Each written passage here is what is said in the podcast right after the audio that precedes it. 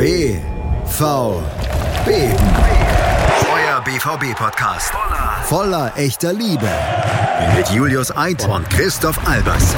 Auf meinsportpodcast.de. Herzlich willkommen zu BVB auf meinsportpodcast.de. Wir sind wieder da. Ich glaube, nach zwei Wochen Absenz jetzt. Es ist im Moment ein Trauerspiel, dass wir das nicht regelmäßiger hinkriegen, aber Christoph Albers hatte Klausuren. Christoph Albers noch wichtiger hatte eine OP und ohne den möchte ich einfach nicht diesen Podcast aufnehmen. Das funktioniert einfach nicht. Du bist äh, natürlich genauso ein Teil äh, davon wie ich. Und ich hoffe, du hast die OP gut überstanden und du bist jetzt ja wieder bei uns und ich hoffe, wir können jetzt endlich wieder voll durchstarten. Und das nicht nur bei Dortmund das letzte Wochenende dann eine Initialzündung war. Hallo Christoph. Hallo Julius, vielen, vielen Dank für die warmen Worte. Ähm, ich freue mich sehr, wieder dabei zu sein, dass wir jetzt endlich mal durchstarten können. Und das Gute ist, ich bin jetzt ja nicht so gut zu Fuß, sprich, ich muss auf der Couch parken und bin deswegen noch mehr verfügbar als sonst. Also ähm, an mir soll es gerade nicht scheitern und ich hoffe, dass wir in den kommenden Wochen wieder unseren Rhythmus ein bisschen besser aufnehmen können. Genau, du hast dich in der Kreisliga Hamburg kaputt gemacht, kann man so sagen, ne? Ja, die Knochen hält man immerhin für den Verein und, und wer dankt's einem, ne? Wer dankt's einem? Am Ende wieder keiner. Das ist bei uns schönerweise anders. Wir haben ja ich glaube, nachvollziehbarerweise mittlerweile die Millionen Hörer geknackt.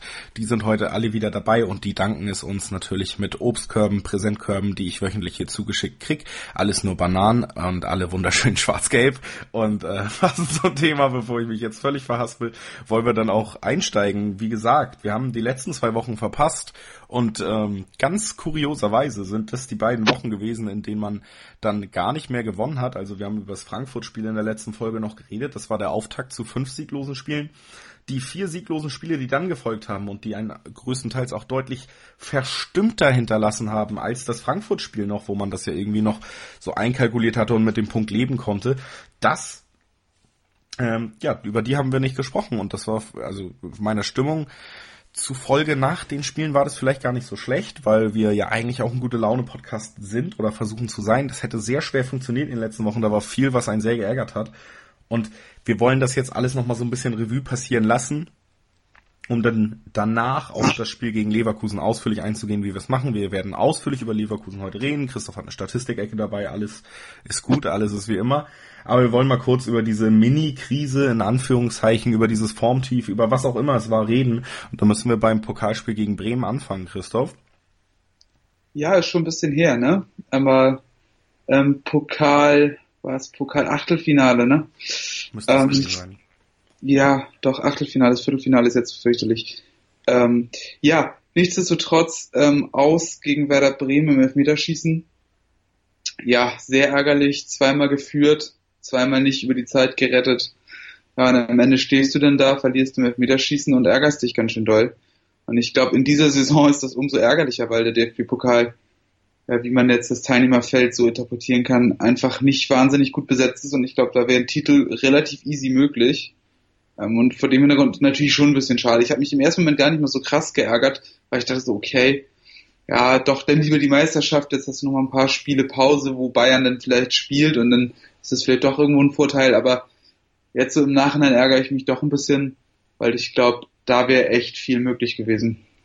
Ich habe es kurioserweise so gesehen wie du und zwar vor dem Spiel eigentlich. Also ich habe mir gedacht, mein Gott, warum spielt denn äh, Reus überhaupt von Anfang an? Also ähm, ja, wie du gesagt hast, leichter Titel, aber man muss auch ehrlich sagen, der Hunger nach dem DFB-Pokal in Dortmund, man ist ja sehr regelmäßiger Finalteilnehmer, man hat die 2017 zuletzt gewonnen, also auch gar nicht so lange her. Der Hunger nach der Meisterschaft ist deutlich größer.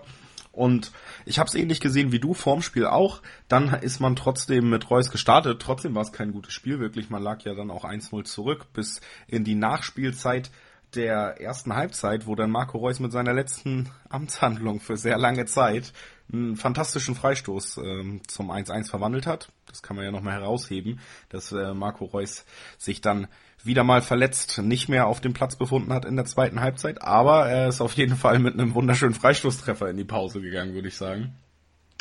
Und das war so der Knackpunkt, wo denn das Spiel oder auch meine Einstellung zu dem Spiel so ein bisschen gekippt ist, weil ich wirklich nein, auch gar nicht Arroganz oder so. Ich, ich hätte mich sehr über den DFB-Pokal gefreut, klar, aber wie gesagt, Meisterschaft, das ist der Traum, mit dem ich jeden Tag aufwach.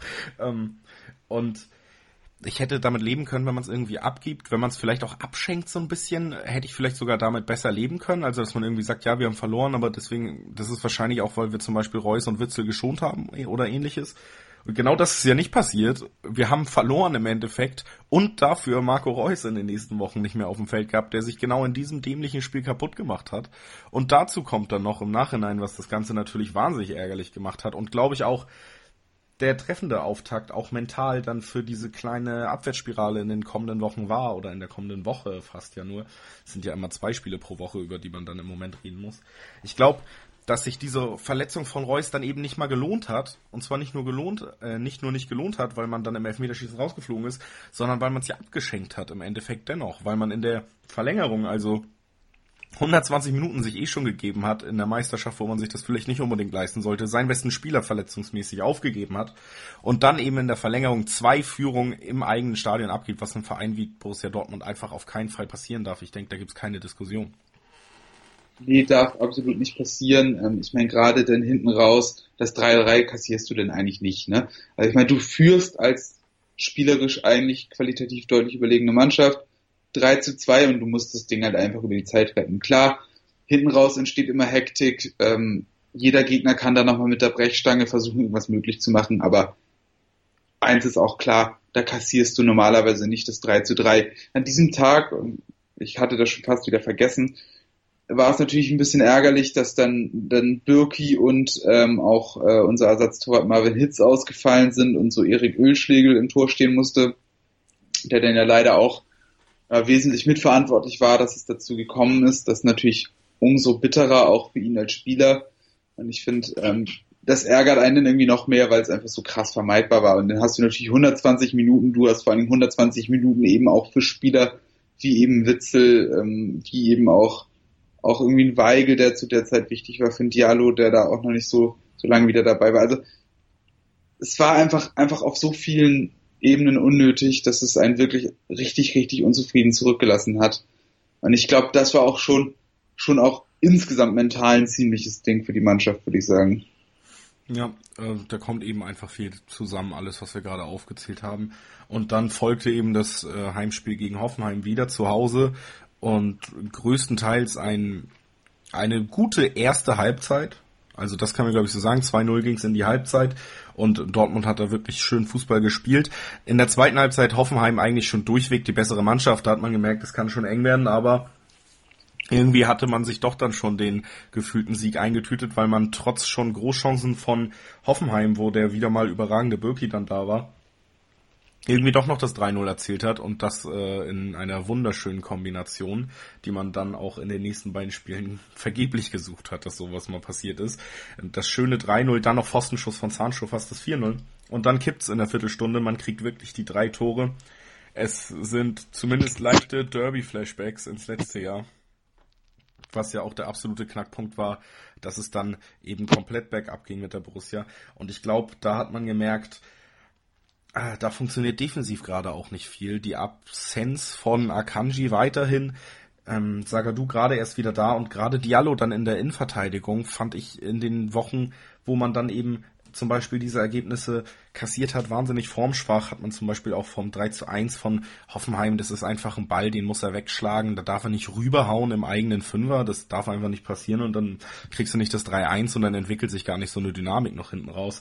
Also da hat viel in der Defensive nicht gepasst und es war natürlich der zweite herbe Schlag zu Hause, ähm, was eben diese nach Führung doch noch kassieren, das Spiegelbild zur Hinrunde, wo man eigentlich spät gewonnen hat. Jetzt geht's irgendwie spät doch noch den Bach runter. Und da brach so langsam so ein bisschen Panik aus. Ja, absolut. Und wo du es schon angesprochen hast, die Defensivprobleme, klar.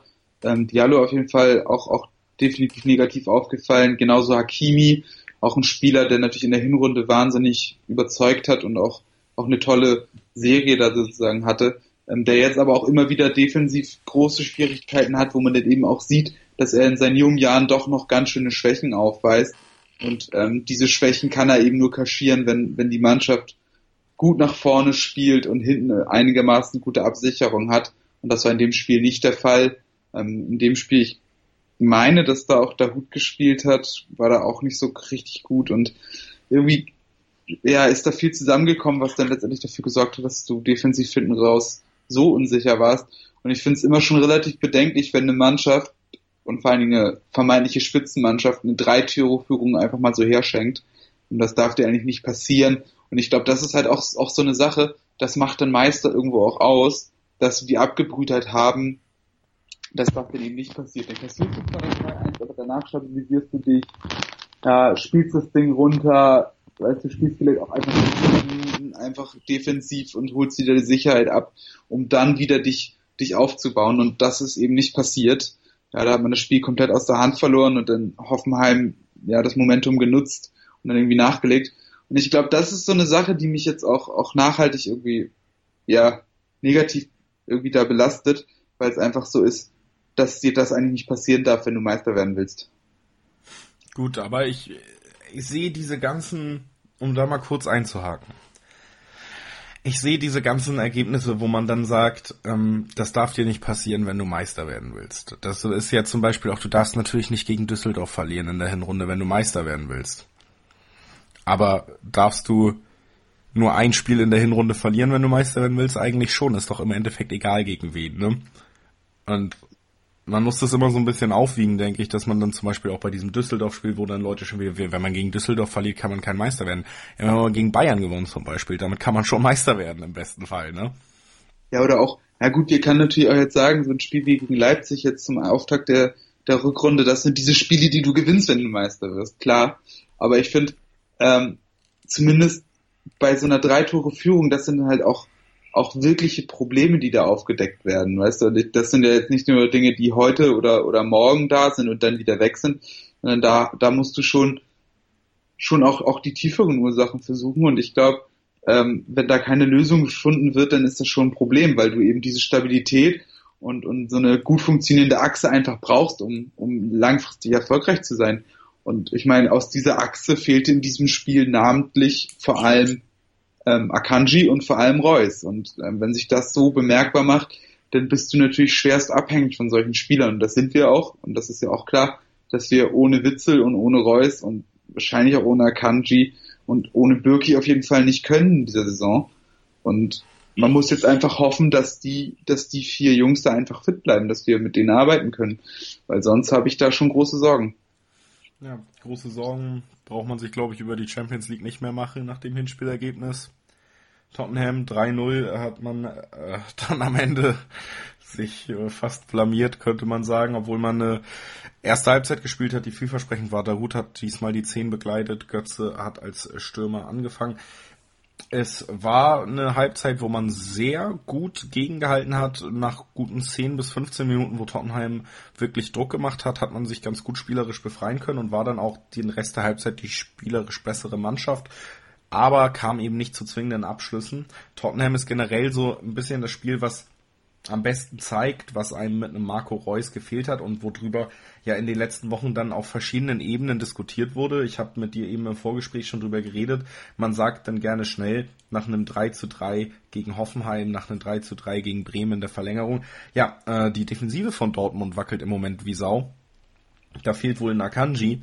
Dann äh, kommt man jetzt zu Tottenham und hat auf einmal einfach nicht die Klasse, nicht die Möglichkeit, da überhaupt die Laufwege so äh, hinzukriegen, wie es eigentlich schon in der Hinrunde perfekt einstudiert wirkte und ist halt offensiv überhaupt nicht gefährlich, kommt nicht zu zwingenden Abschlüssen und hat eine anfällige Defensive. Und deswegen würde ich sagen, zeigt das Spiel ganz gut, nämlich zweite Halbzeit, um das jetzt mal schnell abzuschließen, haben wir eben drei Tore kassiert. Vor allen Dingen richtig ärgerlich, lange nur das 1-0. Das war ein sehr blöder Fehler von Hakimi, aber mein Gott, 1 0 verlieren, das hätte alle Chancen offen gelassen. Und dann kriegt man wirklich in den letzten neun Minuten noch zwei Gegentore, eine Ecke, einmal Vertong, der glaube ich in seinem ganzen Leben noch nicht mit Absicht ein Tor geschossen hat bis dato.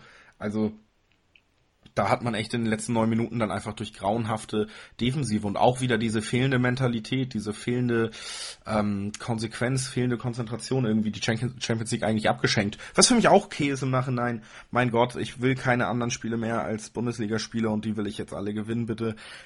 Um das jetzt auch ganz klar zu sagen, ich habe immer in diesem Podcast gesagt, ähm, ich rede nicht über die Meisterschaft, aber eins steht fest, wenn wir dieses Jahr keinen Titel holen, dann bin ich trotzdem zutiefst traurig. und das, äh, und ich weiß auch, welche ich am liebsten hätte. Ja, äh, geht mir genauso, aber ich wollte dazu noch einmal kurz, kurz einhaken beim Tottenham-Spiel, ähm, was in den deutschen Medien vielleicht ein bisschen untergegangen ist, ähm, dass Tottenham einfach auch eine richtig gute Mannschaft ist. Und ähm, ich finde, man hat, man hat hier viel von ihren Qualitäten gesehen in diesem Spiel. Und man muss einfach mal sagen, diese Mannschaft besteht in dieser Form schon ganz schön lange. Sie haben in zwei Transferphasen hintereinander jetzt keine Spieler verpflichtet und arbeiten mit diesem Stamm an Spielern und arbeiten konsequent. Und da arbeitet ein verdammt guter Trainer mit Maurizio Pochettino und der vermag es sehr, sehr gut, ähm, seine Mannschaft nachzujustieren. Das ist ähnlich wie, wie Favre in der Hinrunde, bloß noch ein bisschen gewachsener und mit einer sehr, sehr großen taktischen Flexibilität. Und man hat gesehen, in der Halbzeit ein paar kleine Umstellungen gemacht, ähm, gerade die Außenposition Aurier und Vertongen ein bisschen angepasst, ähm, auch Son ein bisschen verändert in seiner Rolle. Und auf einmal funktioniert es dann deutlich besser. Und darauf konnte der BVB in dieser Situation dann nicht mehr reagieren, was aber auch einfach dem geschuldet ist, dass Tottenham eine verdammt gute Mannschaft ist. Und die einfach auch jetzt mittlerweile seit, seit ich glaube, vier Jahren wirklich immer zu den Top 4 in England gehört und eher sogar noch Top 3 und ein ernsthafter Meisterschaftskandidat war bis, bis, bis vor kurzem jetzt wieder. Einfach, dem muss man auch einfach mal, mal Respekt zollen und ich glaube, da ist, ist unsere Borussia einfach auch auf eine Mannschaft getroffen, die deutlich reifer ist und die in ihrer Entwicklung weiter ist, auch als Mannschaft in der Entwicklung weiter ist. Und ich glaube, dann kann man auch irgendwo damit leben, dass wir dann jetzt rausfliegen, ist dann halt so, klar ist das ärgerlich, weil du auch natürlich finanziell da, da sehr lukrative Möglichkeiten siehst in der Champions League, aber ob du jetzt im Viertelfinale oder im Achtelfinale rausfliegst, ist dann am Ende des Tages auch noch egal. Und dann sparst du dir halt noch zwei Spiele vielleicht. Und dann ist das halt so. Und jetzt ist Hurricane im Rückspiel sowieso noch wieder fit, dann ist mir das auch alles egal. Und ich glaube, dann ist es auch okay, wenn wir einfach sagen, holen wir die Meisterschaft und gut ist. Ja, aber wie hast du so schön gesagt, äh, um Meister zu werden, muss man gewisse Spiele einfach mal gewinnen. Und das war auch definitiv in Nürnberg der Fall. Da hat man nur unentschieden gespielt und das war wirklich äh, unansehnlich bis zum geht nicht mehr. Dortmund hat es nicht einmal geschafft, seine Flügel in Szene zu setzen. Die Laufwege von Außenverteidiger und Flügelspieler auf beiden Seiten waren grausam, überhaupt nicht aufeinander abgestimmt. Ähm, man hatte wirklich keine einzige gute Chance, bis auf einen Elfmeter, den man hätte kriegen müssen, wo man sich dann auch nochmal ja, hinterfragen muss vielleicht, was, was dieser Videoschiedsrichter für die Liga bedeutet. Da kommen wir gleich auch nochmal drauf warum ich mich gar nicht über bestimmte Entscheidungen jetzt aufregen möchte, aber warum da meine Zustimmung dieser Technik generell, nicht mal was nur Dortmund angeht, sehr, sehr gesunken ist in den letzten eineinhalb Jahren. Da können wir gleich bei Leverkusen dann nochmal in der speziellen Szene drüber sprechen. Nürnberg war einfach ein richtiges Katastrophenspiel. Man hat gesehen, die Mannschaft hat viel an Selbstverständlichkeit, viel an Selbstvertrauen verloren und in den letzten Spielen davor. Und ich glaube, das ist das Fazit, was man unter diese Krise, die man automatisch mit dem Ausfall von Marco Reus so ein bisschen rumgeschrieben hat, das Fazit, was man daraus ziehen muss, denn die Krise ist ja jetzt beendet. Marco Reus wieder im Training, schießt gegen Augsburg zwei, drei Tore am Freitag, alles gut.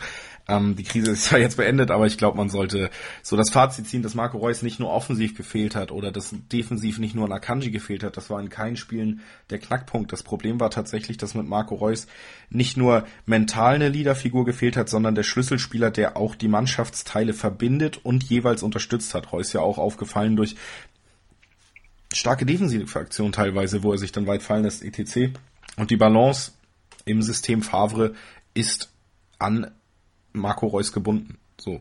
Und einzelne Mannschaftsteile haben genug Klasse. Teilweise gegen Hoffenheim hat man das gesehen, dass Mario Götze da mit einem Jaden Sancho und einem Rafael Guerrero natürlich in der Lage ist, guten Fußball zu spielen. Teilweise hat man dann aber eben auch gesehen, dass es nicht so klappt, wenn Marco Reus fehlt und diese Balance, diese, ja, das System um Marco Reus herum, das ist es nun mal. Ich glaube, damit muss man leben und ich glaube, das ist der Schluss, den man aus dieser Phase ohne Reus jetzt ziehen muss.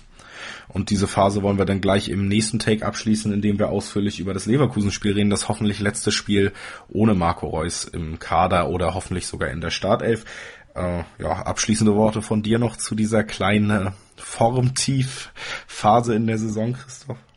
Ähm, nur nochmal zu Reus. Ähm, ich glaube, wir müssen uns einfach eingestehen, dass er natürlich mit Abstand der beste Spieler dieser Mannschaft ist und, und vielleicht einer der ganz wenigen Spieler in der Bundesliga, die sich irgendwo ansatzweise auf Weltklasse-Niveau bewegen und dem muss man auch Tribut zollen. Wenn der fehlt, fehlt der Borussia einfach eine ganze Menge und die Veränderung zur Hinrunde ist denn ja auch klar, er war der beste Spieler der Hinrunde der Liga und dass der fehlt, das glaube ich, hätte man jedermann schon angemerkt. Ja, dann ist das doch schon mal ein schönes Schlusswort für den ersten Take nach einer kleinen äh, Pause, die wir ja mit BVB hatten. Und gleich hören wir uns wieder und reden dann endlich ausführlich übers Leverkusen-Spiel, was 3-2 gewonnen wurde in einer, ich möchte nicht sagen überzeugenden Art und Weise, aber das führen wir natürlich gleich noch weiter aus. Bis gleich, äh, bleibt dran. Schatz, ich bin neu verliebt. Was? Drüben. Das ist er. Aber das ist ein Auto. Ja, eben. Mit ihm habe ich alles richtig gemacht. Wunschauto einfach kaufen, verkaufen oder leasen. Bei Autoscout24. Alles richtig gemacht. Sport für die Ohren. In deinem Podcatcher und auf meinsportpodcast.de. Sportplatz mit Malta Asmus und Andreas Thies. Täglich neue Podcasts aus der Welt des Sports. Von Airhockey bis Zehnkampf. Berichterstattungen, Interviews und Fakten. Sportplatz auf meinsportpodcast.de. Willkommen zurück bei BVB auf meinsportpodcast.de. Die technischen Probleme der letzten Woche ziehen sich weiter. Ich habe diese Moderation, glaube ich, mittlerweile öfter gemacht als Christoph Albers in seinem Leben. Ah, was, jetzt wollte ich nur gemeine Sachen sagen, überspringen wir das. Ähm, wir wollen über Leverkusen reden und schaffen das diesmal hoffentlich auch in dieser zehnten Aufnahme meiner Anmoderation, bevor dann wieder hier irgendwas schief geht. Peter Bosch ist zurück in den Signal Iduna Park gekommen. Ich mache das jetzt alles ein bisschen schneller, es tut mir leid, Leute. Ähm, Peter Bosch ist zurück in den Signal Iduna Park gekommen und ausführlich wollen wir vor allen Dingen jetzt erstmal auf die erste halbe Stunde gucken, denn die war wirklich speziell für eine Partie im Signal Iduna Park. Ich glaube, niemand hat mit einem leichten Spiel gerechnet. Leverkusen verfügt über großes Offensivpotenzial, das weiß man eigentlich seit Jahren und hat mit Peter Bosch einen Trainer, der das auch entfesseln kann wenn es überhaupt Problemstellen gibt, dann auch in diesem System natürlich besonders. Äh, Dortmunder dürften sich erinnern, wo vielleicht Schwachstellen im Bosch-Fußball liegen. Dann in der Defensive liegen gerade auf den Außenverteidigerpositionen. Da gehen wir später drauf ein, denn da gibt es natürlich schöne Fallbeispiele auch innerhalb des Spiels. Aber das bemerkenswerteste war tatsächlich die erste halbe Stunde, bevor es überhaupt zu einem Tor gekommen ist. Das war eigentlich, ja, das war ganz besonders für eine Partie in Dortmund, Christoph. Ja, und da kam eigentlich ja, der Ton nur von einer Mannschaft und das war von Bayer Leverkusen. Also ich würde sagen, die Bayer Elf gleich von vornherein klar tonangebend gewesen, ganz viel Aufwand betrieben, ähm, ja, wie gespielt, wie man es erwartet hat. Ja, hoch angefangen, aggressiv gepresst, ähm, immer wieder versucht, die spielerisch guten Jungs einzubinden, immer wieder in Kombinationsspiel zu kommen. Ähm, Gerade Harvard war, war sehr auffällig am Anfang, auch immer wieder in Abschlussmöglichkeiten gekommen, ähm, Brand immer wieder den Ball geschleppt, ganz gut. Also ähm, Leverkusen hat im Prinzip in der ersten halben Stunde ziemlich viel von dem auf den Platz gebracht, was man in den letzten Wochen so gesehen hat, was da sehr positiv aufgefallen ist.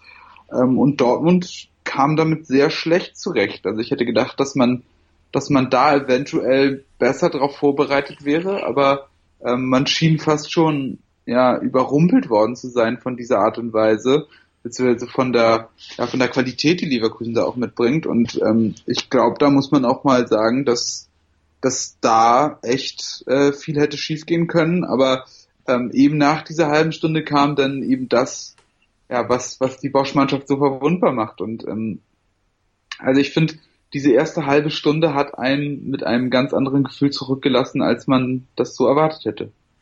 Ja, und äh, dann, weshalb ich da ausführlicher gerne mit dir drüber sprechen möchte, ist, dass man da natürlich auch im Nachgang der Partie wahnsinnig äh, verschiedene Rezeptionen dieser ersten Halbzeit gelesen hat.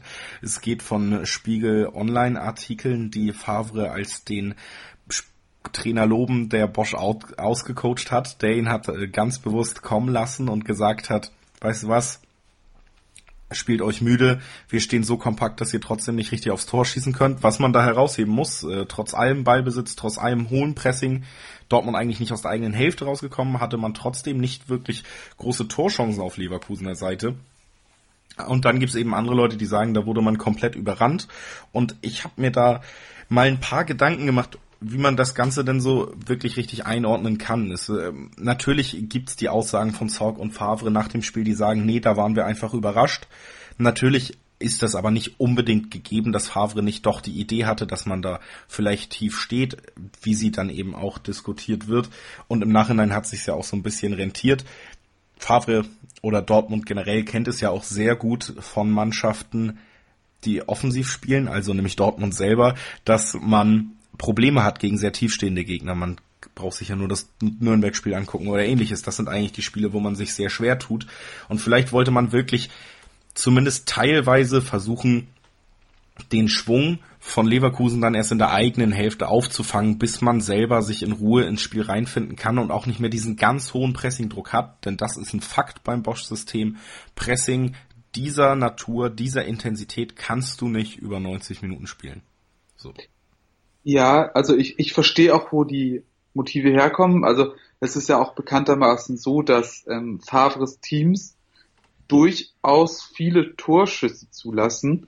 Ähm, und da kommt dann eben dieser, wir haben schon mal drüber gesprochen, aber in diesem Zusammenhang wird er sehr oft bemüht, ähm, der Expected Goals Wert. Und ähm, Favres Mannschaften tendieren dazu, relativ viele Torschüsse dort zuzulassen, wo die Tore relativ unwahrscheinlich sind. Und das war auch in diesem Spiel so, dass vor allem Abschlüsse auch aus der zweiten Reihe gekommen sind, ähm, die Birki dann entweder halten konnte oder die nicht aufs Tor gegangen sind. Also vor dem Hintergrund, das ist nicht unbedingt neu und das war gerade in der Zeit von, von Favre bei Borussia Mönchengladbach durchaus auffällig, dass das relativ oft passiert. Ähm, nun war es auch so, dass das auch schon in Gladbacher Zeiten Favre durchaus ab und zu mal tiefer gestanden ist und es solche, solche Situationen gab.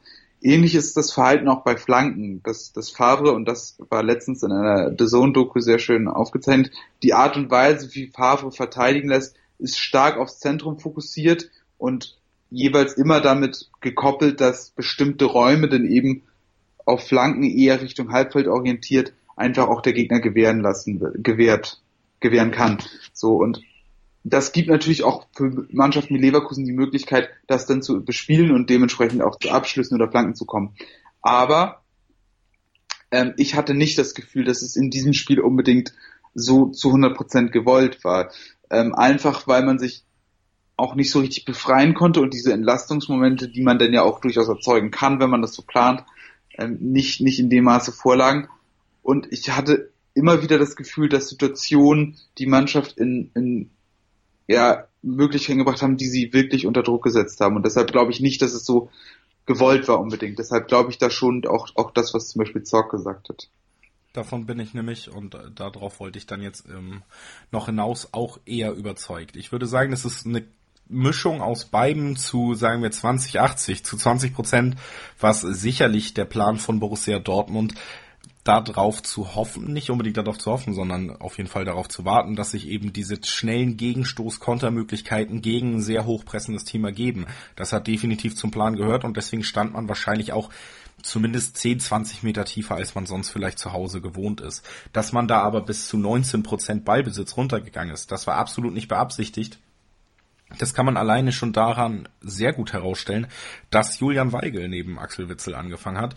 Julian Weigel ist absolut kein Spieler, der mit Pressing sehr gut umgehen kann. Julian Weigel ist jemand, der aus der Tiefe ohne Druck das Tempo eines Spiels diktieren kann, die Seiten wechseln kann mit klugen Bällen. Das ist Julian Weigel, den stellst du nicht auf, wenn du damit rechnest, dass du 10% Ballbesitz hast und dass er da sehr, sehr, sehr viel ähm, gegen schnelles Pressing agieren muss und sich schnell lösen muss. Das liegt einem Spieler wie Weigel nicht. Das ist auch kein Geheimnis und ähnlich wie bei Bayern muss man sagen in der ersten Halbzeit hat sich das eigentlich eher als Fehlgriff aufgestellt, da auf Weigel zu setzen. Bei Bayern war es ungefähr derselbe Gedanke wie bei Leverkusen.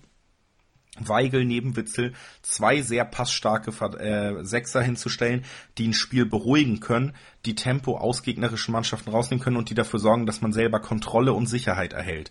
Dafür wurde Weigel gebracht, anstatt zum Beispiel einem Delaney. Das war gegen Bayern so, das war gegen Leverkusen jetzt so. Und es ist beide Male, und das muss man einfach sagen, ziemlich in die Hose gegangen, weil beide Teams Favre dann doch überrascht haben mit der Intensität und ähm, der Erfolgsrate ihres Pressings. Auch Bayern ja wahnsinnig hoch gepresst in Dortmund, anders als ähm, man das vielleicht sogar erwartet hat, anders als Favre es erwartet hat. Bei Leverkusen war es zu erwarten, da hat er, denke ich, aber nicht, wie du eben auch schon gesagt hast, mit der absoluten ähm, Power dieses Pressings gerechnet. Und äh, ich denke, Julian Weigel ist da der Punkt, an dem man das sehr gut festmachen kann. Der hat sich dann auch ins Spiel gekämpft und im Gegensatz zu Bayern hatte er es dann auch, ähm, war es auch okay, dass er 90 Minuten drauf war. Bei Bayern völlig zu Recht ausgewechselt worden. Das hat das Spiel auch verändert. Hier war es nicht nötig, weil Dortmund sich nach einer halben Stunde besser reingekämpft hat. Aber die erste halbe Stunde würde ich tatsächlich ähnlich der ersten Bayern halben Stunde bewerten und sagen, da ist Favre ein bisschen zu naiv mit seiner Wahl der Sechser aufs Feld gegangen. Ja, schließe ich mich auf jeden Fall an und ich hatte auch schon da das Gefühl, dass da vielleicht ein Delaney die bessere Wahl gewesen wäre. Ähm, zumal du ja auch, wenn du dieses Thema anguckst und Leverkusen spielt ja auch tendenziell immer in ihrem 4-3-3 und Dortmund spielt dann eben mit einem, einem 4-2-3-1, was ja dann theoretisch sich schon in der, in der räumlichen Überlegung eine, einer taktischen Anordnung sich gegenseitig aufheben könnte, dass du immer wieder versuchst, in 1 gegen 1 Duelle zu kommen. Und ich hatte das Gefühl, dass es von der Grundausrichtung auch eher Leverkusen in die Karten spielte ähm, dass da Favre vielleicht auch, ja, naiv hast du es eben genannt, aber auch, dass er da vielleicht ein bisschen zu konservativ war.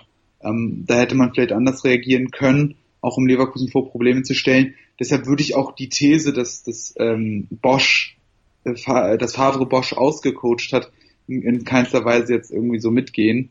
Ähm, ich glaube, dass das Leverkusen einfach hinten raus auch doll darunter gelitten hat, ähm, ja, welche Schwächen dieses System einfach mitbringt, plus die falsche Nominierung, ähm, die dann auch vorgenommen hat, aber da kommen wir jetzt sicherlich auch gleich noch drauf. Genau, da kommen wir gleich drauf. Abschließend zu dem Thema muss man sagen, dass die erste Halbzeit, denke ich, da können wir uns auch einigen, auch ein Symptom der letzten Wochen ist. Denn es war auf jeden Fall, selbst wenn es zum Plan gehört, ist es eigentlich nicht der Anspruch eines Tabellenführers, nicht der Anspruch Borussia Dortmunds, zu Hause so wenig am Spiel teilzunehmen, so unter Druck zu sein, so tief zu stehen, das ist nicht der Anspruch und das macht schon Angst, dass man da wirklich anscheinend in so ein Spiel geht, immer noch als Tabellenführer, das darf man ja nicht vergessen.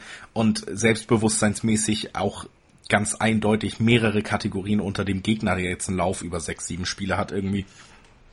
Also, das hat schon Sorgen gemacht, wie man ins Spiel reingekommen ist. Schönerweise hat der Verlauf des Spiels und das Ergebnis des Spiels dann wieder Hoffnung gemacht, plus eben die ähm, Info, dass Marco Reus am Freitag höchstwahrscheinlich wieder zurückkehren wird, auf jeden Fall schon im Mannschaftstraining ist. Da habe ich sogar Bilder gesehen, das kann ich ganz offiziell konfirmieren hier, es ist soweit. Ähm, aber wie gesagt, das äh, war schon bedenklich, wie die erste halbe Stunde da gestaltet war.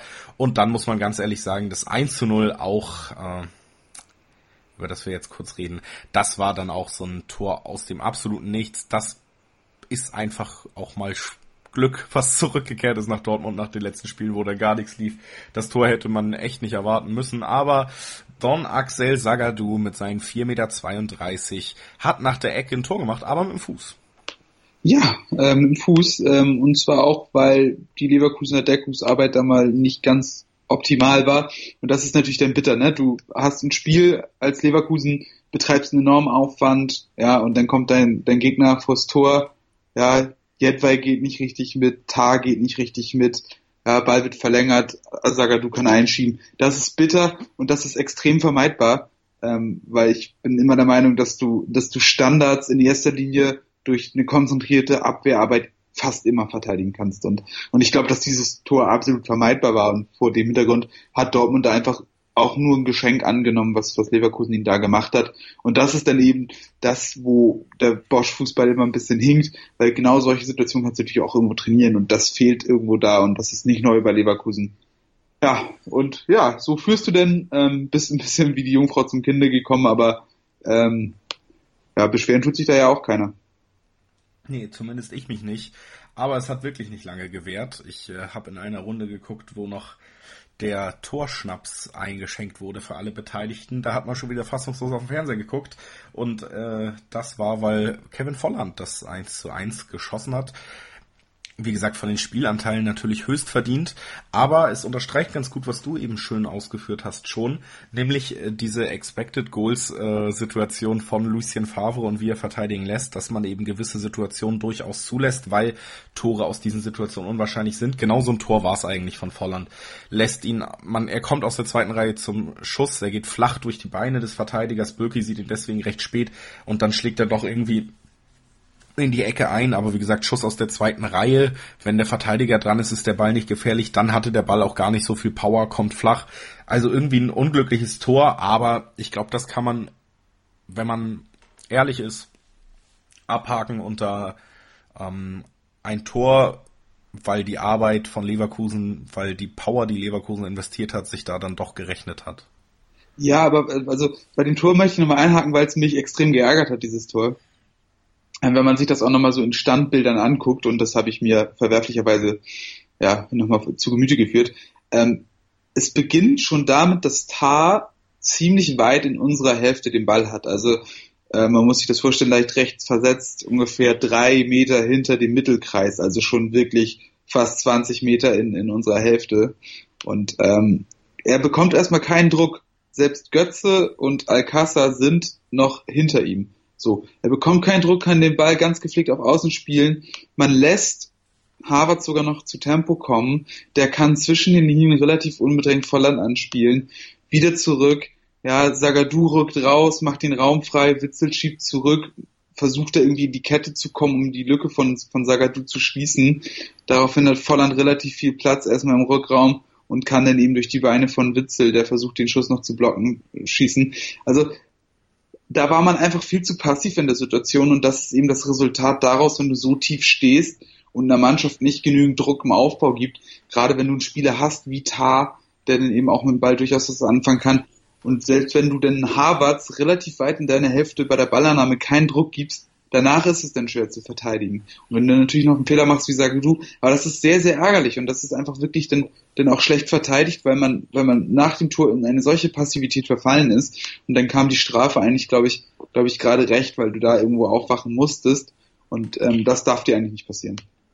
Tatsächlich aber eine häufige Sache, die man bei Favre sieht diese Saison, dass die Sechser nicht weit vor dem 16er verteidigen. Spielt auch wieder in diese Logik rein, dass man Gegner lieber aus, von weiter weg zum Schuss kommen lässt als im 16er, aber es ist oft zu sehen, dass die Sechser eher den 16er mitbesetzen oder zumindest äh, den Kreis vor dem 16er. Hat er eigentlich einen speziellen Namen? Stehe ich gerade auf den Schlauch? Ne, 16er Kreis. Der 16er Kreis, ja. ja. Ähm, da halten sich die Sechser auf. Weiter, also sie lassen sich schon sehr tief fallen und unterstützen die Abwehr eben, wie du gesagt hast, damit man eher aus unvorteilhaften Situationen die Schüsse zulassen kann. Und das hat in dieser Saison auch schon zu Gegentoren geführt. Es ist eben auch alles, äh, wie bei fast jeder Ausrichtung im Fußball, kein Allheilmittel. Da verhindert man eben oder macht schwerer das Eindringen in den Strafraum, lässt aber eben mehr Fernschüsse zu. Und wenn dann eben der Ball da genau durch die Beine geht, dann wird's halt trotzdem gefährlich, auch wenn man sich irgendwo auf einer Chart ausgerechnet hat, dass es vielleicht relativ ungefährlich ist. Ne? Ja, ich weiß, ich bin einfach kein, kein Freund dieser, dieser Methode. Ich glaube, dass du gerade so Teams wie Leverkusen, die dann auch eine große individuelle Klasse haben, dass du da in erster Linie mit Druck agieren musst. Also es ist, ich bin da auch, auch eher ein Fan von wirklichem Pressing-Ansatz. Auch, ich meine, selbst wenn es dann auch nur nur ein Mittelfeldpressing ist und du versuchst da Druck zu erzeugen. Aber ich glaube, dass du solche Spieler einfach stressen musst und zumindest in Situationen bringen musst, wo du sie stresst.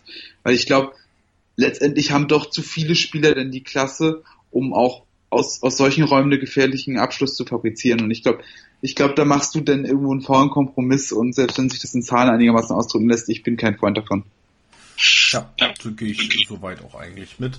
Wir wollen noch ganz kurz über das 2-1 reden und da können wir dann darauf eingehen, was du eben schon so ein bisschen angespielt hast. Mein Knackpunkt des Spiels. Machen wir mal wieder eine neue Rubrik auf. Yay. Jede Woche. Julius Knackpunkt des Spiels war heu, äh, war diese Woche. Wie fast schon erwartet, man kann ja mal ins Bully Special reinhören, wo ich bei Kevin Scheuren zu Gast war und auch diesen Donnerstag übrigens wieder bin, also hört auf jeden Fall rein, wird bestimmt wieder sehr nett dass eben die Außenverteidiger Leverkusens defensiv nicht unbedingt die Klasse mitbringen, gegen Konter guter Mannschaften, wenn man hochpresst, zu bestehen. Dortmund hat die Klasse, das auszunutzen. Das habe ich da schon ausgeführt. Bin da noch so ein bisschen von Weiser und Wendell oder vielleicht sogar, der wurde allerdings nicht rechtzeitig fit, von Lars Bender auf der rechten Verteidigerposition, der dann natürlich äh, defensiv Sicherheit reingebracht hätte. Das hätte das Ganze ein bisschen ähm, rausgenommen. Peter Bosch hat es auch so ein bisschen so gesehen wie ich wohl schon vorher und hat Wendell nicht spielen lassen. Der hat Jedwai aufgestellt, der potenziell mh, defensiv stärker ist als Wendell, würde ich schon sagen. Allerdings genau dann doch, und jetzt kommen wir zur Rubrik, der Knackpunkt des Spiels war es im Endeffekt. Jedwai hat einen wirklich, wirklich schwachen Tag erwischt, war, wie du gesagt hast, schon bei der Ecke nicht unbedingt positiv herausheben, die zum 1-0 geführt hat, und dann das 2 1 und das ist jetzt die Überleitung zu diesem Tor, fiel dann eben nach einer Flanke von Diallo auf links, wo äh, Weiser öfter mal Probleme hatte, den gelernten Innenverteidiger wirklich gut zu stellen im Offensivdrang, der dribblingsmäßig übrigens Platz eins war. Äh, fünf von fünf absolvierten Dribblings in diesem Spiel, mehr als auch Havertz und Brandt und sonst wer. Der hatte Probleme gegen Diallo.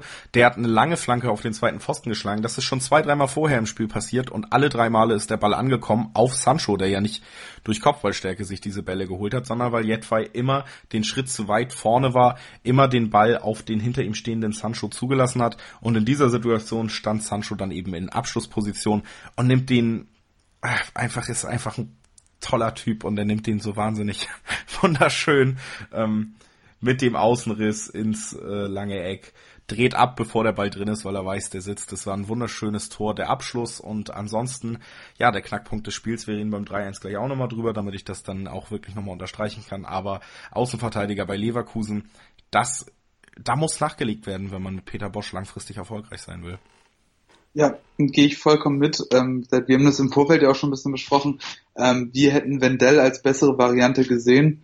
Auch allein, weil er offensiv mehr Druck, Druck zu machen vermag, ähm, hätte da vielleicht auch die defensiv eher schwächere Seite von Sancho und Hakimi besser unter Druck setzen können. Und ich meine, defensiv wäre er wohl kaum schwächer gewesen als Jedwai. Ähm, Jedwai ja auch zuletzt mit nicht so wahnsinnig viel Spielpraxis, also das hat man auch schon angemerkt. Ähm, das, das war einfach eine gnadenlose Fehlbesetzung und da gehe ich vollkommen mit. Absoluter Knackpunkt des Spiels. Ähm, wenn man langfristig mit ihm zusammenarbeiten will, also mit Peter Bosch, dann muss man da auf jeden Fall tätig werden auch wenn Wendell, glaube ich, gar nicht mehr so eine schlechte Besetzung ist, ähm, aber auch mit seinen Schwächen und ich glaube, ja, das, das rächt sich in so einem Spiel gegen, wie gegen Dortmund und ähm, da war auf der anderen Seite natürlich bei uns dann auch, auch Jaden Sancho eine absolut, absolute Schlüsselfigur. Ähm, wie gesagt, beim, beim ersten Tor ja schon die Ecke geschlagen, ähm, hier auch wieder eine wahnsinnig tolle Abnahme, also ähm, wie sie der sich ins lange Eck dreht, ein, ein Traum. Aber ja, das, das war dann auch wirklich sehr wichtiger Moment, dass man da wieder in Führung gegangen ist. Das war's, denn dann ging es in die Halbzeit und ich glaube, das war wohl äh, auch ein Punkt, der das Spiel mit entschieden hat. Denn es war das erste Mal seit langer Zeit, dass Dortmund nach einem Rückschlag, nämlich dem schnellen 1-1, mental wieder da war und direkt nachlegen konnte und das zu Hause. Und das Stadion hat's gemerkt, und man war ein bisschen motivierter. Man hat gemerkt, vielleicht geht da mehr als in den letzten Spielen. Das Selbstbewusstsein ist gefühlt so ein bisschen zurückgekehrt, dann auch zu Beginn der zweiten Halbzeit. Die besprechen wir gleich nach einer kurzen Pause und dann reden wir auch noch ganz kurz darüber, was uns gegen Augsburg hoffentlich erwartet oder hoffentlich nicht. Das alles nach der letzten Pause und dann hoffentlich einer weiteren Aufnahme, die technisch reibungsfrei im ersten Durchlauf weitergeht. Da freue ich mich drauf, Christoph. Alle Hörer ganz bestimmt auch, also bleibt dran. Die komplette Welt des Sports. Wann und wo du willst. Auf meinsportpodcast.de. Wir klingen nicht nur gut, wenn wir direkt am Spielfeldrand stehen. Die Adler Mannheim bleiben der Tabellenführer in der deutschen Eishockeyliga. Oder direkt von der Schanze berichten. Wir haben einen spannenden ersten Durchgang gesehen. Bei den Springern Kamil Stoch führt vor Zielen Bartol. Wir sehen dabei auch noch gut aus. Borgia Sauerland ist offizieller Ausstatter von meinsportpodcast.de. Borgia Sauerland. Berufsbekleidung, Arbeitsschutz und mehr auf borgia-sauerland.de. Willkommen zurück auf mein Sportpodcast. Wir sind immer noch bei BVB und in der ersten Aufnahme bis jetzt des dritten Takes, damit ist es ja, das erste Mal pro, in irgendeinem Take, den wir heute aufnehmen, dass es vielleicht beim ersten Anlauf bleibt, das hoffen wir. Ähm, Dortmund ist wunderschön aus der Halbzeit gekommen. Nein, nicht wunderschön. ich glaube, man, es ist schwer zu sagen. Eigentlich war Dortmund nie wirklich die, die, die, extrem viel besser als Bayer. Wenn sie es überhaupt waren, dann waren sie es, würde ich sagen, in der ersten Viertelstunde des zweiten Durchgangs. Da war man spielfreudig, da hat man gesehen, das 2 zu 1 hat wirklich gut getan. Da hat man Bock gehabt, ein bisschen Fußball zu spielen. Da hat man sich viel besser reingekämpft. Da hat man sich höher bewegt. Da hat man auch mal höher angelaufen, was meiner Meinung nach gar nicht so verkehrt ist, wenn Leverkusen teilweise nur noch mit Bender und Tar aufbaut. Das hat man gesehen, dass es da ein, zwei Situationen gab, die dann auch richtig kritisch wurden, wenn man die mal unter Druck gesetzt hat mit drei Leuten. Denn ähm, ja, auch da müsste Leverkusen wahrscheinlich noch mal ein bisschen nachlegen. Ja, auch nicht die spielstärksten Verteidiger der Liga, die man da anzubieten hat in der Innenverteidigung was für ein Bosch-System durchaus hilfreich wäre, wenn man da jemanden hat, der ein Spiel sehr gut öffnen kann. Ne? Ja, durchaus. Also ähm, er verlangt das ja auch und wenn man sich jetzt zum Beispiel das letzte Spiel, da wurden ja die Statistiken oft zitiert, Jonathan Tah über 200 Ballkontakte gehabt, ähm, wahnsinnig gut Passquote, aber den geraden Pass zum Innenverteidigerkollegen, ja, den kriegt man wahrscheinlich auch gerade noch so hin als Bundesligaspieler. Also ähm, da fehlt es einfach ja wirklich auch an Qualität, den Ball in die Tiefe zu spielen. Und ähm, da ist Tar wahrscheinlich sogar noch besser als Van Bender, aber ähm, letztendlich ist es dann auch auch nicht die, das ganz ganz oberste Regal, ne? Und und das merkst du dann schon. Und wenn du sie unter Druck setzt, dann fehlt es ihnen schon an Lösungen. Und vor allen Dingen, wenn du so hoch stehst, wie Leverkusen spielt, und du Druck bekommst, dann musst du natürlich auch vertikale Lösungen finden. Und das wird dann eben schwer. So, und ich glaube, da hat man in der ersten Halbzeit Möglichkeit verpasst, das auszunutzen. Und so hat man Leverkusen auch in eine gewisse Comfortzone gebracht, aus der sie dann gespielt haben. Und ich glaube, das hat man in der zweiten Halbzeit, zumindest in den ersten Minuten, deutlich besser gemacht. Und das hat sich dann ja auch ausgezahlt. Und letztendlich ist es dann ja auch auch schon so gewesen, dass man sich in der 60. Minute schon belohnt hat. Also zum Abschluss dieser starken Viertelstunde hat man sich dann sozusagen das dritte Tor verdient gehabt. Und das war auch, auch denke ich mal, ein ganz schönes Tor. Und ähm, ich freue mich ja immer, wenn Mario Götze trifft und so auch in diesem Fall. Und ähm, wie das ganze Tor entstanden ist, ist dann natürlich so eine andere Sache. Der Ball kommt ein bisschen ja, glücklich zu ihm, aber er macht ihn natürlich auch stark. Und ähm, Watzke hat ja gefordert, dass er mehr Tore machen muss und ja, er hat geantwortet. Auch wieder über Jedweis Seite übrigens rausgespielt, ne? Ja, wieder mal. Genau, also Knackpunkt des Spiels.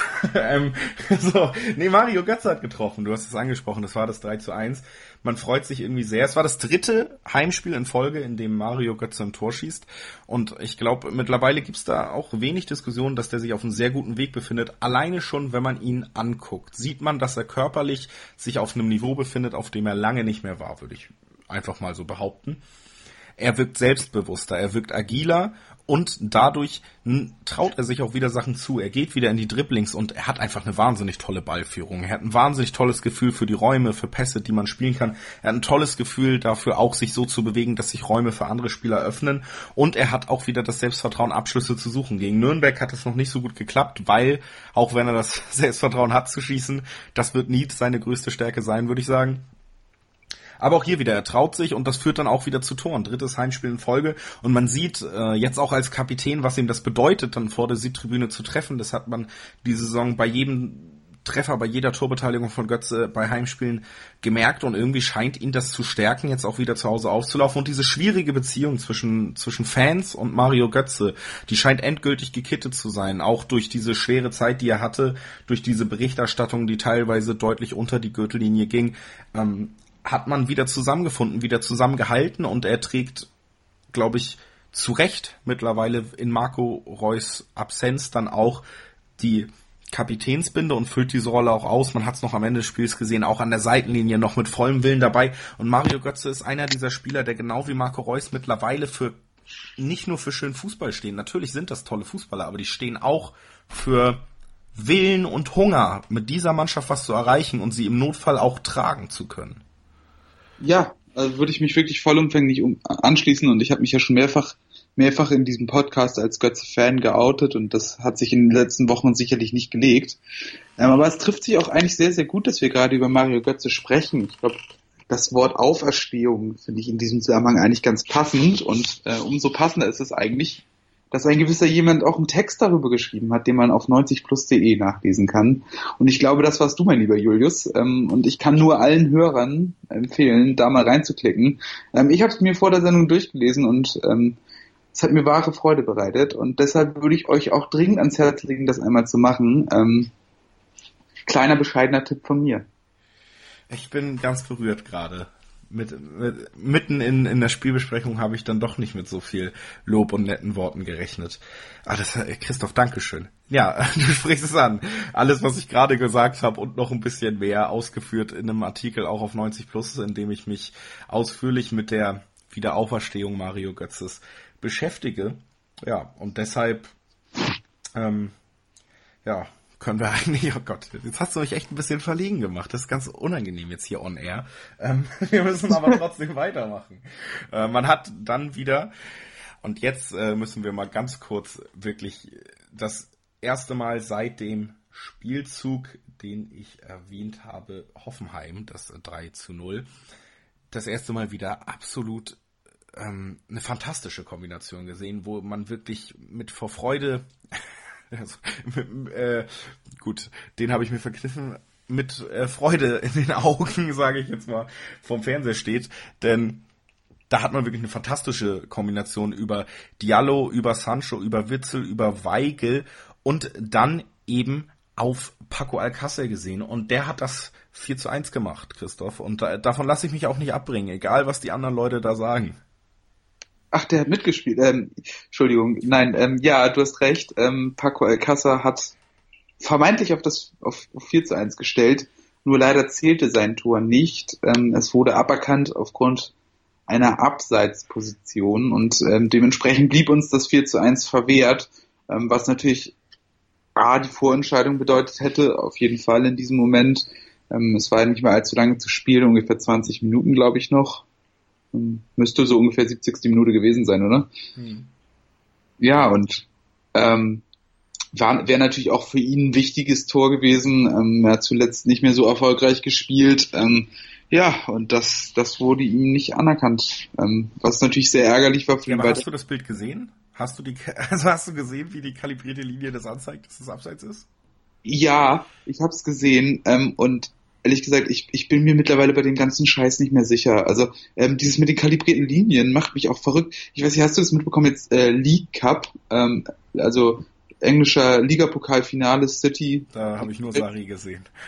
Achso, ähm, da war auch eine ähnliche Situation, da hat Aguero in der, in der regulären Spielzeit getroffen ähm, und dann kamen da die, die Bilder mit der kalibrierten Linie und ich, ich war mir sicher, dass es gleiche Höhe ist. Also ich habe die Bilder gesehen, das so, ja geil, Tor. So, ne? Und dann, dann guckt sich der Schiri das an und entscheidet auf, auf kein Tor wegen Abseits, so, wo man auch denkt, das, das kann er jetzt nicht angehen. Das, ich habe es doch gerade gesehen. Ich glaube tatsächlich, wir sind da mittlerweile an einem Punkt und so habe ich das auch so ein bisschen. Also erstmal muss man sagen, es gibt dann dieses eine Bild, wo dann die rote Linie von Paco Alcácer wirklich fucking Millimeter vor Jedwai ist, vor Jedwais Fuß. Also er quasi den Millimeter im Abseits ist und bei Abseits gibt's kein Schwarz und Weiß. Ja, ja, ja, ist schon klar. Aber da wird dann auch wieder die Linie von Paco Alcácer Schulter gezogen, während die von Jedwais Fuß gezogen wird, der meiner Meinung nach ja trotzdem von der Schulterbreite her weiter als seine Füße steht. Also warum zieht man da nicht die Linie von der Schulter des Verteidigers, wenn man sie von der Schulter des Angreifers zieht? Ähm, Im Endeffekt ist es ja auch so eine Körperhaltungssache. Ich meine, mit der Schulter, ja, darfst du ein Tor erzielen, aber wir machten das. also nur weil ja, du besser, besser stehst zum Loslaufen auf derselben Höhe oder von deinen Füßen her ja sogar einen Ticken hinter Jetfall noch und perfekt auf diesen Ball wartest, stehst dann abseits. Das ist so ein bisschen ärgerlich. Ich glaube, es war fast nicht aufzulösen, was ja eigentlich für gleiche Höhe spricht. Und ich glaube tatsächlich, und das wurde auch so ein bisschen so argumentiert, dass der Schiedsrichter ja erst auf Abseits entschieden hat und deshalb das nicht umentschieden wurde, weil es keine eindeutige Fehlentscheidung war. Also wir sind mittlerweile in absoluten Erbsenzählereien angekommen und da möchte ich jetzt auch mal weg von diesem Tor. Es ärgert mich, aber meinetwegen war das ein Millimeter abseits und meinetwegen gibt's kein Schwarz-Weiß bei Abseits. Alles gut, Leute. Es war kein Tor. Meinetwegen akzeptiere ich so, auch wenn es mich ärgert. Aber dieser Videoschiedsrichter, von dem habe ich mir tatsächlich bei der Einführung doch schon was erhofft. Ich war eher Befürworter als nicht. Und wenn man jetzt sich anguckt, ich möchte mich nicht mal mehr daran aufhalten, wie das umgesetzt wird, sondern wenn man sich jetzt anguckt, und das habe ich vielleicht auch ein bisschen verdrängt, dass dieser Videoschiedsrichter ja immer noch ein Mensch ist, der sich das anguckt, und dass da in Regelmäßigkeiten von diesen Menschen weiter Fehler gemacht werden, dass man nicht in der Lage ist, einheitliche Regelungen zu finden, wann man etwas overrulen kann, wann nicht, dass man nicht in der Lage ist, einheitliche Regelungen zu finden, wann überhaupt was überprüft wird. Also da muss man ja auch dann wieder, man hat da so eine äh, Box ja auch geöffnet bei ganz vielen Situationen, die im Nachhinein vielleicht ja auch ein bisschen spielentscheidend sind. Gibt es diesen Freistoß oder nicht? Freistöße dürfen nicht überprüft werden, weißt du? Also mhm. finde ich eine ganz blöde, ganz doofe Situation. Und was man ehrlich sagen muss, was ich jetzt ein paar Mal dann auch endlich wieder live erleben konnte, es ist wirklich eine Schande fürs Stadionerlebnis. Ja, das auf jeden Fall. Und das ist, was mich am meisten abregt. Es werden halt immer noch offensichtliche Fehlentscheidungen getroffen. Also ähm, wer mich kennt, weiß ja, dass ich auch äh, glühender Barcelona-Fan bin und mir jedes Spiel mit großer Leidenschaft angucke und logischerweise auch eine entsprechende Abwägung gegen Real Madrid entwickelt habe. Und nun trug es sich ja am Wochenende so zu, dass auch dort ähm, ein gewisser Herr Casemiro ganz offensichtlich zu einer brutalsten Schwalbe angesetzt hat und dafür einen beschissenen Elfmeter bekommen hat. Und dann guckt sich dieser Videoschiedsrichter das an und sieht, dass dort kein Kontakt stattfindet und sagt trotzdem, das ist, das ist ein Elfmeter. Also wofür haben wir das? Also tut mir leid, ich finde, es war sogar noch gerechter und alles für mich besser nachvollziehbar und irgendwie als, als Fan angenehmer mit dem Wissen, dass da einfach ein schlechter Schiedsrichter ist, der mir das Spiel kaputt pfeift, als dass da noch jemand jetzt vorm Video sieht und trotzdem fehlentscheidet. Das ist, es kann doch alles nicht angehen und ich möchte das nicht mehr haben. Ich ärgere mich jetzt tatsächlich noch mehr als vorher und niemand kann dir sagen, dass der Fußball dadurch gerechter ist. Das stimmt nämlich einfach nicht. Nee, das stimmt nicht. Da gebe ich dir recht und ich gebe dir sogar ähm, recht darin, dass es auch einfach so ist, wenn das Tor von Paco nicht gegeben wird, weil der Linienrichter Abseits anzeigt, dann sieht man die Fernsehwiederholung, sieht, es war vielleicht kein Abseits. Dann ärgert man sich und sagt sich, scheiße, heute hatten wir mal wieder Pech. Aber ja. wenn das dann zwei Minuten vom Spiel rausnimmt, wenn das und das muss man jetzt einfach mal wirklich ansprechen. Das hatte ich einfach nicht auf dem Zettel, als ich gesagt habe, ich finde das eine ganz gute Sache. Aber für den Stadionbesucher ist es wirklich eine absolute Scheiße. Dir wird die größte Euphorie, die größtmögliche Euphorie, die es beim Fußball gibt, dass dein Verein ein Tor schießt, wird dir komplett versalzen vor Ort und dir wird nicht mal ordentlich erklärt, was da passiert, obwohl schon seit eineinhalb Jahren auch gesagt wird, das musst du den Leuten besser erklären, funktioniert es trotzdem nicht ordentlich, das denen irgendwie zu vermitteln.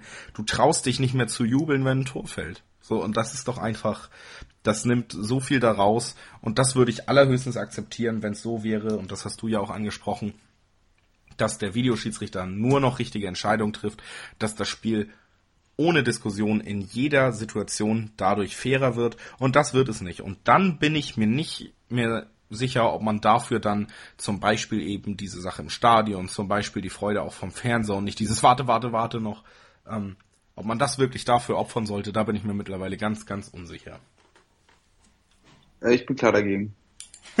Sehr gut. Also, also am Anfang, ich war auch, durchaus offen und, und dachte so, ich guck's mir mal an und nach der WM dachte ich so, ja, weiß ich jetzt, drei Elfmeter pro Spiel muss ich jetzt nicht haben, aber war ja zumindest besser als in der Bundesliga und ne, aber jetzt mittlerweile bin ich, bin ich dermaßen desillusioniert und es ist ja, der, das Ding ist einfach, dass es in Deutschland nicht funktioniert, in England nicht funktioniert, in Italien vielleicht sogar ein bisschen besser funktioniert, in Spanien überhaupt nicht funktioniert. In Spanien überhaupt nicht, ne? Nee, und weißt du so, das ist denn ja offenbar kein Problem von der Bundesliga, so dass, dass unsere Schiedsrichter das nicht auf die Reihe kriegen, sondern dass das niemand auf die Reihe kriegt, weil dieses System einfach scheiße ist. Und dass das einfach nicht auf den Fußball anwendbar ist. So, ich meine, können meinetwegen gerne alle American Football gucken, aber im Fußball funktioniert das nicht. Entschuldigung, so. ich habe gerade getrunken. Ich dachte, du redest länger. ich bin wieder, ich bin wieder da. Und wir können das jetzt auch, wir reden lieber weiter über Spiel. Wir haben uns jetzt mal kurz, das war unsere Rant Minute, ne, ein bisschen länger, neue Kategorie. und wir wollen jetzt nochmal kurz über den weiteren Verlauf des Spiels reden, denn natürlich äh, Dortmund in den letzten Wochen wurde es nochmal spannend, wurde es nochmal so, dass ich weitere Haare verloren oder weiß gefärbt hatte am Ende dieses Spiels. Denn der BVB hat das 3-2 gekriegt und ich muss mich jetzt schwer zusammenreißen, da nicht direkt richtig ausfällig zu werden, weil ich habe selten einen so schlecht verteidigten Freistoß gesehen, einen so offensichtlich freien Jonathan Tah, der ja nicht mal beim, nicht mal bevor der Freistoß ausgeführt ist, überhaupt gedeckt ist. Es war so offensichtlich, dass da der Ball hinkommen soll. Es war so offensichtlich, dass er frei ist, dass er nicht gedeckt ist. Und das muss ich ganz ehrlich sagen, das ist nur mit Mentalität zu erklären, weil so schlecht ausgebildet ist niemand, der es in die dritte Bundesliga geschafft hat, dass man diesen Freistoß nicht anders verteidigt. Nein, und also ich meine, man sieht es ja auch, er, er erarbeitet sich klaren Vorsprung, er hat keinen direkt zugeordneten Gegenspieler. Ähm, also ich glaube, Weigel, es sieht so aus, als wenn Weigel, der jetzt aber auch nicht direkt bei ihm war, ihn irgendwie. Weigel orientiert sich um, hatte aber eigentlich Alario. Ja, keine Ahnung, also irgendwie, ich, ich tue mich nämlich sehr, sehr schwer gerade damit, ich gucke es mir gerade hier nebenbei nochmal an, also ich tue mich extrem schwer damit auszumachen, ähm, wer denn ihm zugeteilt worden sei. Keiner. Keiner, ja, es war keiner zugeteilt. Das ist das, was ich kritisiere. Ja, das, das kann schlichtweg nicht angehen, weißt du, so Leverkusen hat jetzt gar nicht mal so unglaublich viele krasse Kopfballspieler, aber, aber Jonathan Tah ist ja schon ob seiner Größe auf jeden Fall einer, den du da im Auge haben solltest. Und ich meine, jetzt die Variante, er hebt den Arm und der spielt den Ball, also er hebt einen Arm und spielt den Ball an den zweiten Pfosten, ist jetzt auch alles keine Atomphysik, so, ne? Und er steht, ja doch, ich sehe es hier gerade noch im Standbild, er steht da komplett alleine, das kann halt einfach nicht angehen. So, also es, es tut mir leid, das kann nicht angehen. Und da, da muss ich sagen, tut mir Roman Bürki im Tor auch leid, das, das muss dir doch auf den Sack gehen. Ja. Roman Bürki trotzdem noch ein, zwei Mal toll in Aktion gewesen. Ich möchte das Tor jetzt einfach mal so unter Teppich kennen erstmal.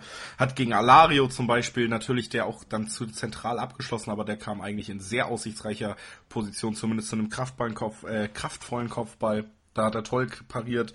Bürki weiterhin stark und ich glaube, ähm, wenn man ihn zu Beginn der Saison gelobt hat, dass er sich da auf dem Formhoch befindet, muss man mittlerweile bei der Konstanz, in dem, äh, mit der er diese Saison komplett jedem, jedem Spiel seine Leistung abruft, nicht von einem Formhoch reden, sondern sagen, der hat sich fast schon überraschend in seinem Alter nochmal extrem gesteigert im Tor auf jeden Fall.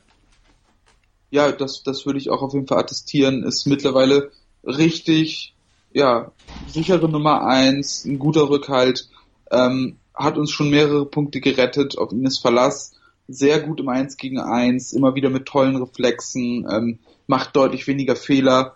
Ähm, und letztendlich, glaube ich, ähm, können wir uns derzeit kaum eine bessere Nummer eins wünschen. Und ich glaube, in der Bundesliga ähm, würde ich sagen, gibt es momentan keinen besseren Torwart. Und ich glaube, das ist immer ein ganz gutes Zeichen, wenn du die beste Nummer eins, eins der Liga hast. Tut mir leid, liebe Bayern-Fans. Ähm, aber das, das ist einfach ein gutes Zeichen und es freut mich extrem für ihn, weil er ja auch, auch schon bei uns in seiner Zeit so viel einstecken hat müssen. Und das ist doch, doch denn toll, dass er sich so rehabilitiert hat. Ja. Aber richtig, bist du noch da, Christoph? Ja, ich bin noch Ach, da. Das hat sich so abrupt angehört, nicht, dass wir dadurch jetzt noch verlieren auf den letzten Metern. Ähm, so richtig profilieren musste er sich aber schönerweise dann doch nicht mehr. Natürlich hatte man äh, das Hoffenheim-Spiel, das Bremen-Spiel im Hinterkopf. Natürlich bin ich Pessimist und bin eigentlich davon ausgegangen, dass es auf jeden Fall noch ein Unentschieden wird. Und klar, ne, muss man auch mal ganz ehrlich sagen, wäre auch okay gewesen vom gesamten Spielverlauf her, wenn Leverkusen da mindestens einen Punkt mitnimmt. Aber man hat es dann doch, und da spielt dann auch ein Akanji wieder eine Ruhe, deutlich ruhiger verteidigt und auch nicht wirklich absolute Großchancen mehr zugelassen.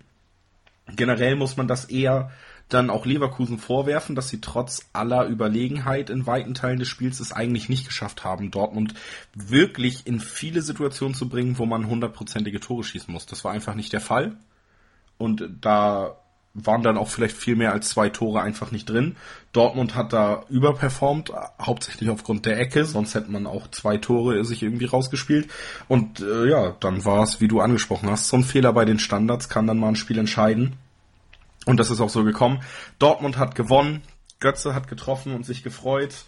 Man freut sich äh, wahnsinnig, dass es endlich mal wieder geklappt hat. Man hat gemerkt, man kann zurückschlagen durch das schnelle 2-1. Man hat gemerkt, man kann einen Vorsprung auch gegen eine gute Mannschaft verteidigen jetzt, gegen Leverkusen, nicht so wie gegen Hoffenheim. Ich glaube, da ist eine Menge Zuversicht mit Akanji und diesem Ergebnis zurückgekehrt.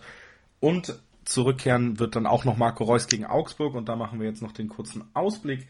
Ähm, Augsburg soll das Spiel sein, wo Marco Reus sein Comeback feiern wird. Mit diesem kleinen Auftrieb, den man hoffentlich aus diesem Spiel schon mitgenommen hat, sollte das bei einem Augsburg, was ich die letzten Wochen ein, zwei Mal gesehen habe, ähm, und vor allen Dingen jetzt beim 5-1 gegen Freiburg. Ähm, war das Augsburg? Nein, doch. Was? Bin ich blöd? Chris, hilf mir mal. Augsburg, Augsburg, Augsburg. Hat Augsburg nicht 5-1 gegen Freiburg verloren am Wochenende? Ich ja, glaube, ja. Ja, doch. genau. Gut, habe ich nicht durcheinander gebracht, wäre mir jetzt ein bisschen... Da hätte ich wieder sicherer sein müssen. Ich war mir einfach sehr sicher eigentlich und habe dann doch gedacht, bevor ich jetzt hier Quatsch erzähle und dann auf Twitter wieder von irgendwelchen Leuten angezählt werde, frage ich nochmal nach. 5-1 hat Augsburg gegen Freiburg verloren. Marco Reus kommt zurück. Man nimmt auch Selbstbewusstsein mit. Ausführlich hört ihr mich darüber nochmal im Bully Special auch reden am Donnerstag auf meinem Sportpodcast. Aber das ist schon ein Spiel, was man gewinnen sollte. Bayern spielt ähm, dann am Wochenende gegen Gladbach. Das ist schon ein Spiel, was man verlieren kann. Und dann haben wir vielleicht die schweren Wochen und die ganz schlechte Stimmung und die Weltuntergangsstimmung doch schon hinter uns, Christoph. Ja, also die Hoffnung ist auf jeden Fall da und ich meine, Augsburg erscheint derzeit echt ein machbarer Gegner zu sein. Die haben auch, auch intern ganz schön große Probleme, glaube ich.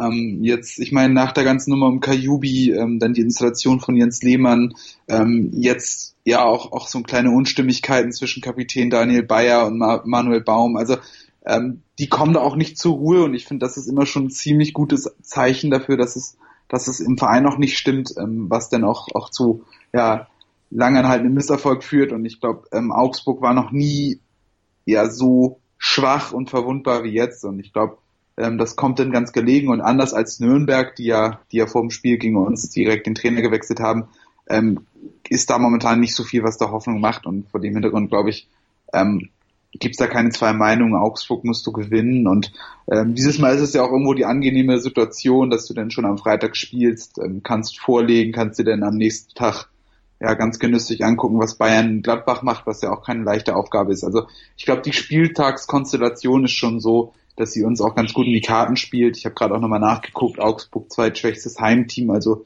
das macht niemandem Angst und ähm, ich glaube, ähm, da kann man ganz, ganz guter Dinge rangehen und dann, ich glaube, ja, was ist, ist in der, in der nächsten, also in der Woche da drauf, ist da schon Champions League, ja, ne? Ja, Dienstag in der Woche. Aber wir werden versuchen, vorher aufzunehmen, dass wir da dann in Ruhe drüber reden können.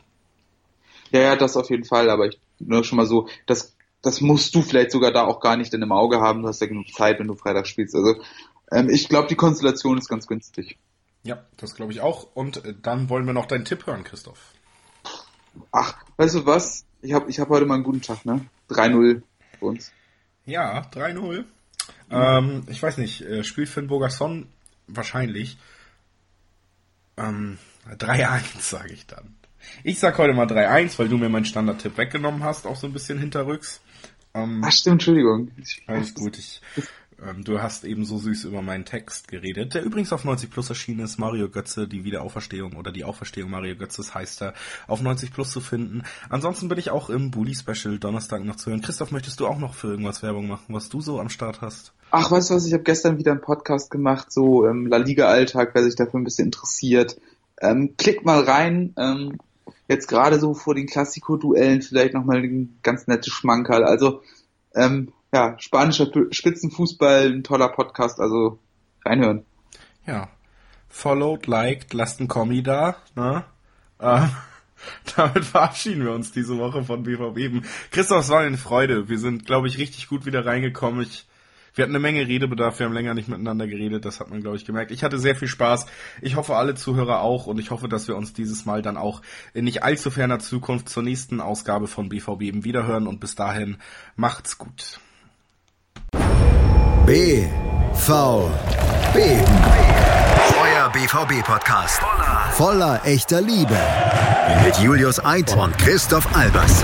Auf meinsportpodcast.de. Martin hat schon bewiesen, dass er alle möglichen Turniere gewinnen kann. Nur Golf This is the final game of the 144th Open Championship. auf meinsportpodcast.de. In dem Fall wollte ich mir das nicht nehmen lassen. Nur Golf It says a lot about the European Tour and how far we've come over the years. auf meinsportpodcast.de. Schatz, ich bin neu verliebt. Was? Drüben. Das ist er. Aber das ist ein Auto. Ja, eben. Mit ihm habe ich alles richtig gemacht. Wunschauto einfach kaufen, verkaufen oder leasen. Bei Autoscout24. Alles richtig gemacht.